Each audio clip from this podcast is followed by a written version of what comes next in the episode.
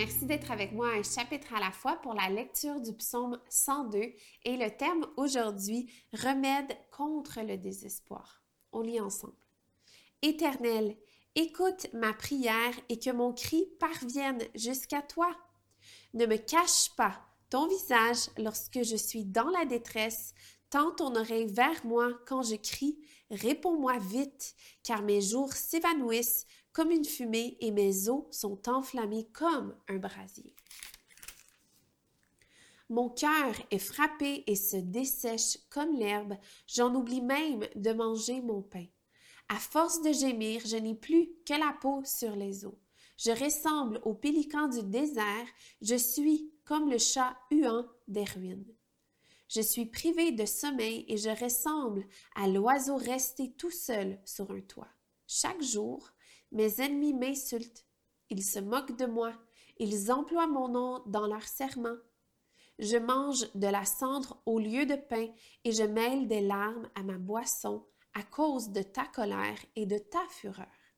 Oui, tu t'es emparé de moi et m'as rejeté.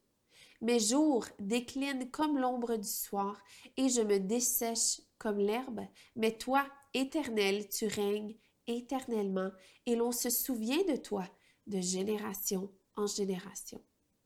Tu te lèveras, tu auras compassion de Sion, car il est temps de, car il est temps de lui faire grâce. Oui, le moment fixé est arrivé, car tes serviteurs en aiment les pierres, ils sont attachés à sa poussière.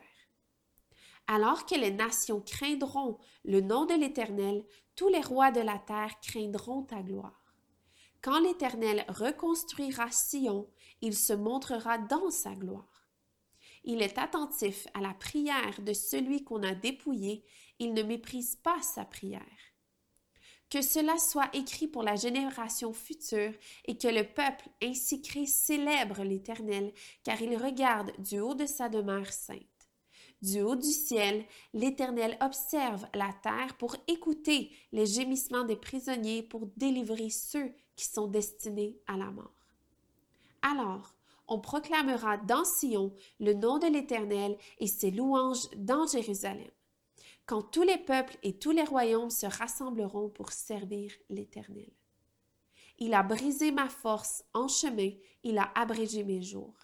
Je dis, Mon Dieu, ne m'enlève pas au milieu de ma vie, toi dont l'existence traverse les générations. Autrefois, tu as fondé la terre et le ciel est l'œuvre de tes mains. Eux, ils disparaîtront, tandis que toi tu restes là. Ils vieilliront tout comme un vêtement, tu les remplaceras comme un habit et ils céderont la place, mais toi, tu es toujours le même et ton existence n'aura pas de fin.